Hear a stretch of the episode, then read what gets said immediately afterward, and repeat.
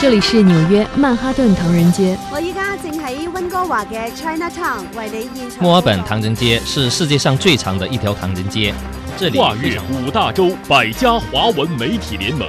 每天一小时，关注华人资讯，聚焦华人热点，品味华人故事，传递华人心声，环球华人，说说咱华人欢迎您继续关注环球华人节目，我是主持人高楠。接下来为您带来两岸方面的内容。台湾卫福部门负责人薛瑞元十九号的时候公开喊话，称卫福部门前负责人陈时中是因为没有全台补筛以及阻挡所谓疫苗前客，挡了别人财路，才被操作仇恨值。此言一出，引起台湾社会广泛质疑。前台北副市长黄珊珊批评陈时中明明是没有让台湾民众及时打到疫苗，仇恨值才高。并希望薛瑞元说清楚疫苗前客究竟是谁。面对质疑，薛瑞元再度辩解，称很多前客都是通过工商团体和宗教团体找到卫福部门，被批评是为了护航陈时中，又要抹黑民间疫苗捐赠。薛瑞元为了护航陈时中哦，编了一个最大的谎言，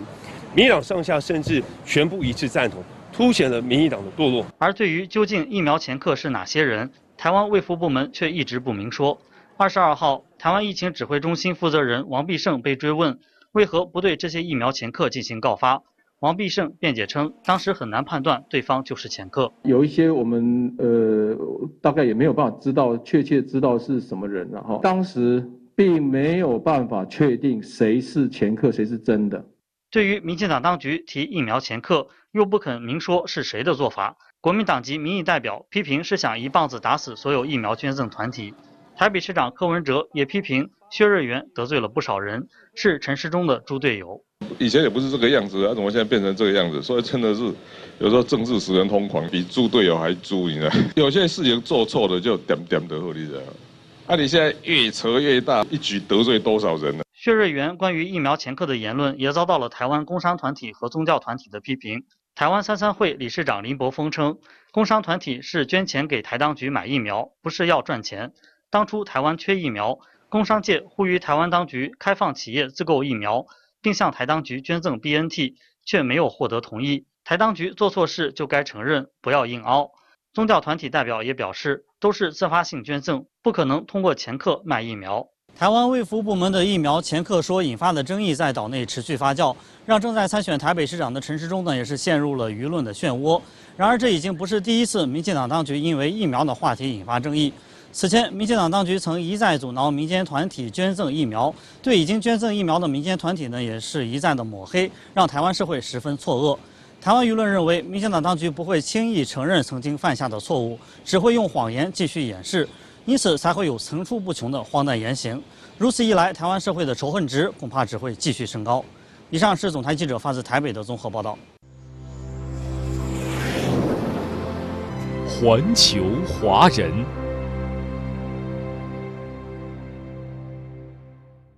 台媒称，台积电创办人张忠谋首次证实，台积电将扩大在美国建厂，相关动态持续引发争议。台舆论痛批，民进党当局借台积电讨好美国，出卖台湾利益。台积电正陷入怎样的漩涡之中？民进党当局处心积虑，究竟得到了什么？请关注本期《海峡两岸》，台积电美国设厂，民进党出卖台湾。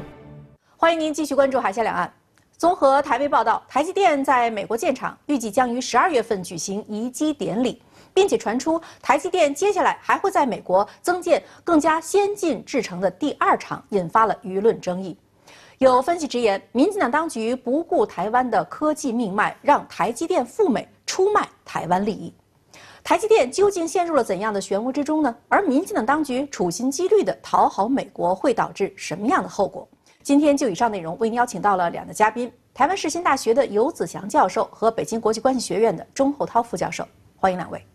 据台湾中时新闻网报道，台积电美国亚利桑那州厂将在十二月上旬举行首部机台移机典礼。报道称，这意味着厂房已经部分完工，接下来将为迁入第一批用于半导体制造的尖端设备做好准备。该厂预计在二零二四年量产。台湾工商时报报道称，近日还传出。台积电将在美国再设一座三纳米制程晶圆厂暂定二零二五年启动建厂作业。虽然台积电并没有正面回应相关消息，但岛内业界预期，在当前美国大力推动半导体本土制造情况下，台积电在美国持续扩大营运规模几乎已成定局。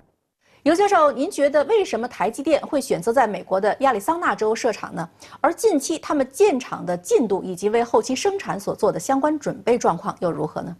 呃，台积电啊，它一直受到了美国的压力，希望他们到美国去设厂。二零二零年五月的时候呢，台积电就正式宣布，它要投资一百二十亿美元，在美国的亚利桑那州去建一个十二寸晶圆的生产基地。第一期建制的呢是五纳米的先进制程，预计是二零二四年第一季会正式量产，每个月要生产两万片晶圆啊，目标是希望达到每个月生产八万片晶圆。那这个五纳米厂呢，就会成为美国采用最先进工艺的半导体厂。台湾这边目前五纳米每个月的产量大概是十二万片晶圆，所以啊。未来美国就会成为台积电五纳米的第二大生产基地。目前呢，台积电在亚利桑那的工厂主体工程已经接近完成了，预期啊，在十二月六号。就要举行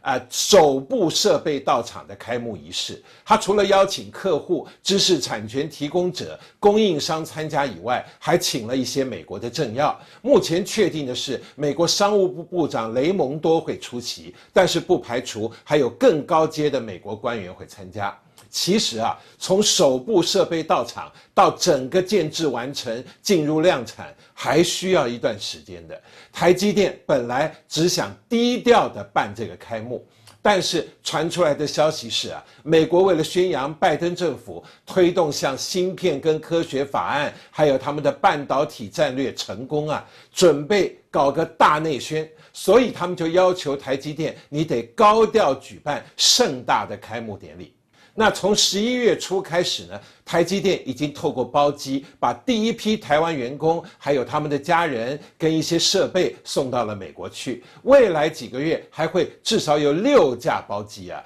台湾将会有超过一千名的台积电工程师的飞往美国当地。最近更传出来，台积电还要在二零二五年啊启动第二期的建厂，生产呢更先进的三纳米的制程。那之前啊，台积电派人评估过美国很多建厂的地点，最后会挑亚利桑那呢，是因为它距离美国硅谷不远，飞行时间一个多小时，但是房价物价要便宜很多，而且亚利桑那呢是美国半导体产业的重要聚集地啊，英特尔在当地就有四座厂。还打算继续扩建。那全球第二大的半导体封测公司叫艾克尔科技呢，它的总部也在亚利桑那，这就让当地啊得到了就像硅谷一样被叫做“硅沙漠”。意思是是在一片沙漠当中打造出来的半导体产业聚落啊！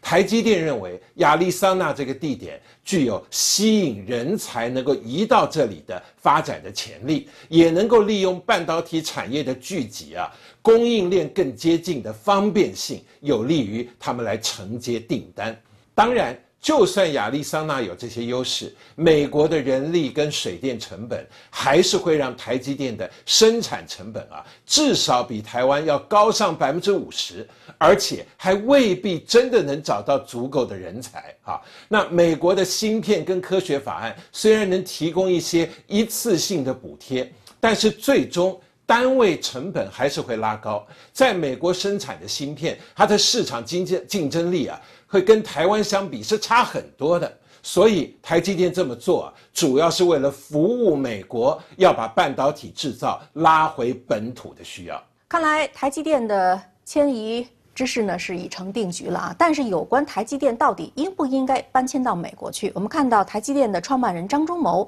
他前后的态度是发生了很大的变化。因为一开始他说他并不看好搬迁，因为他认为此举呢是昂贵的浪费，而且会是徒劳无功的。但是为什么现在话锋一转，不但同意了，而且呢还说接下来会扩大规模，要在美国建第二厂？为什么会这样？背后的原因是非常复杂的，最不容忽视的就是民进党当局的因素。因为民进党当局上台以来，他一直奉行所谓的亲美以美的政策，因而对美国为美国马首是瞻。当然，民进党当局背后还有一个更险恶的用心，就是要去和祖国大陆进行一个脱钩断链。因为民进党当局上台之后，一直奉行的所谓经济台独政策，要不断的削弱两岸的经贸联结，所以民进党当局。那一直，呃，这种处心积虑的要去弱化两岸的经贸往来，这也使得在民进党重返执政之后，两岸的经贸往来其实在很多方面都面临了一些新的困境。而现在美呃民进党当局要求或者支持台积电赴美投资，这很明显是防止台积电未来进一步向中国大陆进行投资，这也是民进党当局要去弱化两岸经贸联结的一个重要方面。但是我们可以说，民进党当局此举很明显。是违背市场规律的，而且最终是不可能成功的。把台积电向美国进行转移、进行投资，最后能否成功？我想时间会去证明一切。毕竟我们要注意到，中国大陆是全世界。最大的呃这种呃芯片市场，而且是全世界第二大市场经济体，在过往的十年，对于全球的市场呃经济增长贡献率超过百分之三十八，所以它在全球都扮演着举足轻重的角色。这个时候，如果民进党当局舍近求远，不去主动的搭上。中国大陆这个经济高速发展、快速发展、高质量发展的快车，反而主动的要去融入美国所构筑的产业链，那最终的结果，它一定会失去这样一次重要的机遇。所以从整体上呃来讲，那民党当局现在的这种此举，对于台积电长远的发展，它不但不是一个利好的消息，反而有可能会使得台积电也包括台湾经济的发展错失一次良机。确实，为了依靠美国对抗大陆，那么民进党当局呢，牺牲台湾利益的事儿，以前也干了不少。但是这一次在台积电这个议题上，可以说他们真的是卖台无底线了。而反过来呢，说美国，美国其实看好台积电也不是一天两天了，而且他们也是千方百计，可以说是想尽一切办法让民进党当局呢答应把台积电搬到这个美国来。那么为什么美国一定要把台积电紧紧地抓在手里呢？刘教授。呃，美国或是西方世界啊，越来越多人把半导体看成是未来最关键的战略物资，特别是美国一些他想要卡中国脖子的人啊，他们的心态就是要抓紧半导体产业来打赢芯片战。那他们更是把这个看成是未来在科技、经济跟军事上面压制中国的关键。啊，美国虽然掌握半导体的设计、设备跟研发上的很多的优势，但是美国自行生产的芯片呢，不到一成啊。半导体的制造产能呢，他们是高度的依赖东亚地区，特别是依赖台湾。我们知道，台湾整体晶圆制造的全球份额啊。接近五成，如果是五纳米以下的先进制成的芯片呢，台积电的市场份额有人估计更高到接近九成啊！很多美国人就不断在散布一种说法，去渲染台湾的地缘政治的风险。他们认为台海一旦有事，要么台积电是会落到了中国大陆的手上。服务中国的科技、经济跟军事发展，要么台积电呢就会在战火底下受到重创。那为了降低美国对台湾的依赖，所以就必须把台积电的半导体制造呢移转到美国本土去。那美国的芯片或科学法案，或是想结合日本、韩国，还把台湾也拉进来搞的那个芯片四方联盟啊，都是这些想法底下的产物。不过，美国推动芯片四方联盟呢，阻力很大，因为它同时要求大家要对中国大陆呢搞脱钩跟断供啊，这个对韩国跟台湾都是难以承受的。那芯片跟科学法案呢一样，他想要透过补贴芯片制造商来强化美国本土的半导体制造，然后透过半强迫半吸引的方式，让台湾跟韩国的半导体厂能够到美国来设厂，然后再给这些接受补贴的厂商一个限制：你们不能供应特定的高阶芯片给中国大陆。就是在美国这一套对华芯片战的战略思考底下。啊，那对呃，在全球芯片产业里面举足轻重的台积电就被他们非常的看重了啊。这个是有两方面的效果，一方面拿走台积电，让美国半导体的制造本土化，提高美国供应链的韧性；另外一方面拿走台积电，可以让台积电的半导体优势。不会为中国大陆所用。之前美国有媒体报道说，美国有人搞台海的兵推，一旦台海有事，说要撤走台湾的芯片工程师，或甚至还有专家建议要摧毁台积电，也是类似的思考。简单的说啊，美国之所以看重台积电，就是要确保美国在对华的科技博弈里面保持绝对的优势。美国呢，当然非常清楚，蔡英文是有求于自己的，所以呢，就拿着台湾最核心的科技利益来做交换。而对于蔡英文如此卖台的行为，岛内舆论又是怎么看的呢？我们继续通过新闻来了解一下。对于台积电在美国设厂，并且可能扩大规模，有台湾舆论认为，台积电是台湾科技命脉，民进党当局可以不让台积电出去，结果却鼓励台积电去美国，这叫做民进党卖台。中评社分析认为，台积电到美国设厂显然是身不由己，配合美国战略考量下的选择，势必产生一系列重大且深远的影响，包括影响台积电本身的发展，影响许多科技企业的信心与发展布局，台湾核心竞争力的不断流失等等。台积电呢，本来是台湾民众最引以为傲的，而且我们知道它也是台湾经济的一个重要支柱啊。那么对于这种巨大的转变，台湾的社会各界有什么样的看法？尤教授。呃，美国对台积电啊说的这种“你很危险，你必须来我这里”的这种说法呢，听起来冠冕堂皇，但这说的不好听啊，等于是编了一套借口，根本是要来抢亲的啊。基本就是台积电的优势必须为我美国所用，绝对不能为中国大陆所用。不过这个是从美国角度来思考的，如果是从台湾的角度来思考，这结果就不一样喽。台积电的出走啊，代表台湾许多的重要人才是会外流的。那台湾的独特技术啊，跟它的竞争优势也是会外流的。现在还传出连最先进的三纳米也要到美国去啊，那台湾就被掏空了。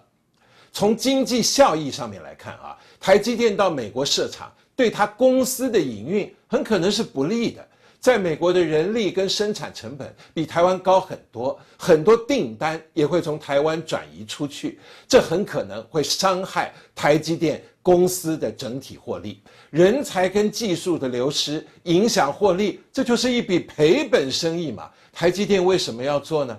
当然，台积电也是有苦难言啊。台积电的美国客户占了它的营收差不多六成。它的供应链里面很多的技术、很多的设备抓在美国的手上，美国又给了很大的压力，你能不去吗？但是很多人就批评，这个时候民进党当局就应该要当台积电的后盾才对，不是让美国予取予求。不过看起来一面倒向美国的民进党当局，不但没有设法去。帮忙台积电保住台湾的竞争优势，甚至还倒过来鼓励台积电到美国去，所以就很多人批评民进党当局啊，这种轻易让台积电出走的做法，根本就是在卖台。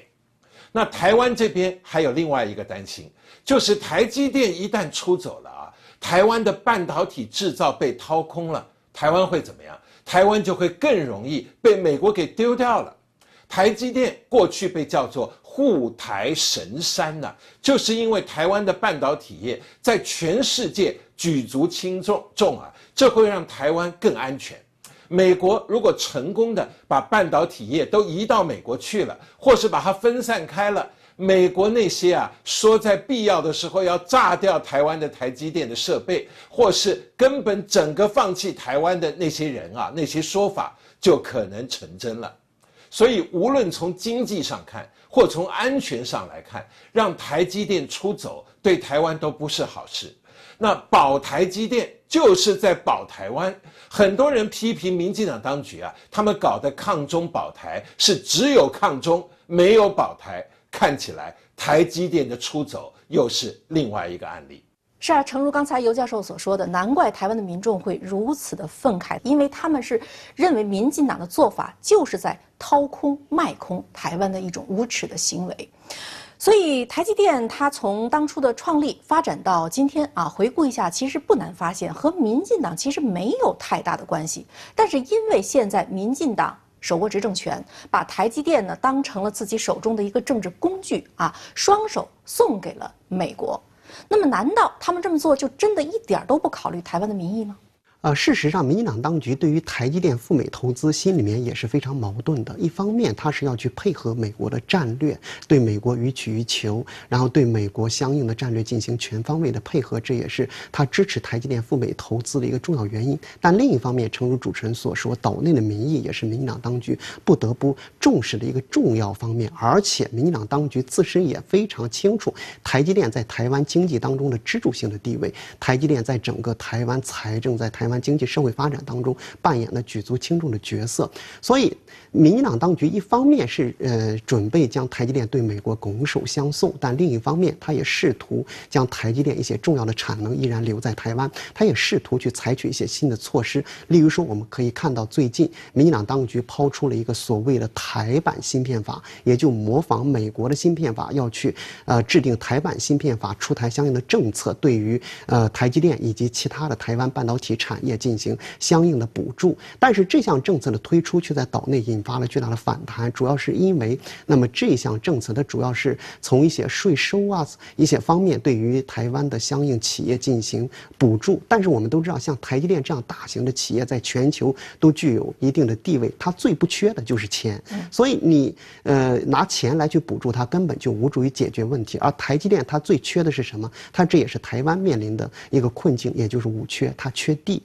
缺工。缺人、缺水、缺呃这种呃人才等等。那么对于这样的五缺困境，民进党当局不去想方设法如何去处置、如何去化解，反而只是想去通过这种呃政策补助的方式来去呃进行挽留台积电。但这种方式很明显是治标不治本的。诚如您所说的，民进党他们也非常清楚，像台积电这样的科技命脉对于台湾来说是多么的重要啊！但是由于他们执政的这种无能和无。无耻，所以现在大家呢非常担心，这样的呃科技命脉呢，可能最后会连根被美国拔起，一点点的完全转移到美国去。那么现在既然蔡英文把台积电呢是双手送给了美国，那么究竟他用台积电为自己换来了什么呢？他真的从美国得到了他自己想要的吗？尤教授，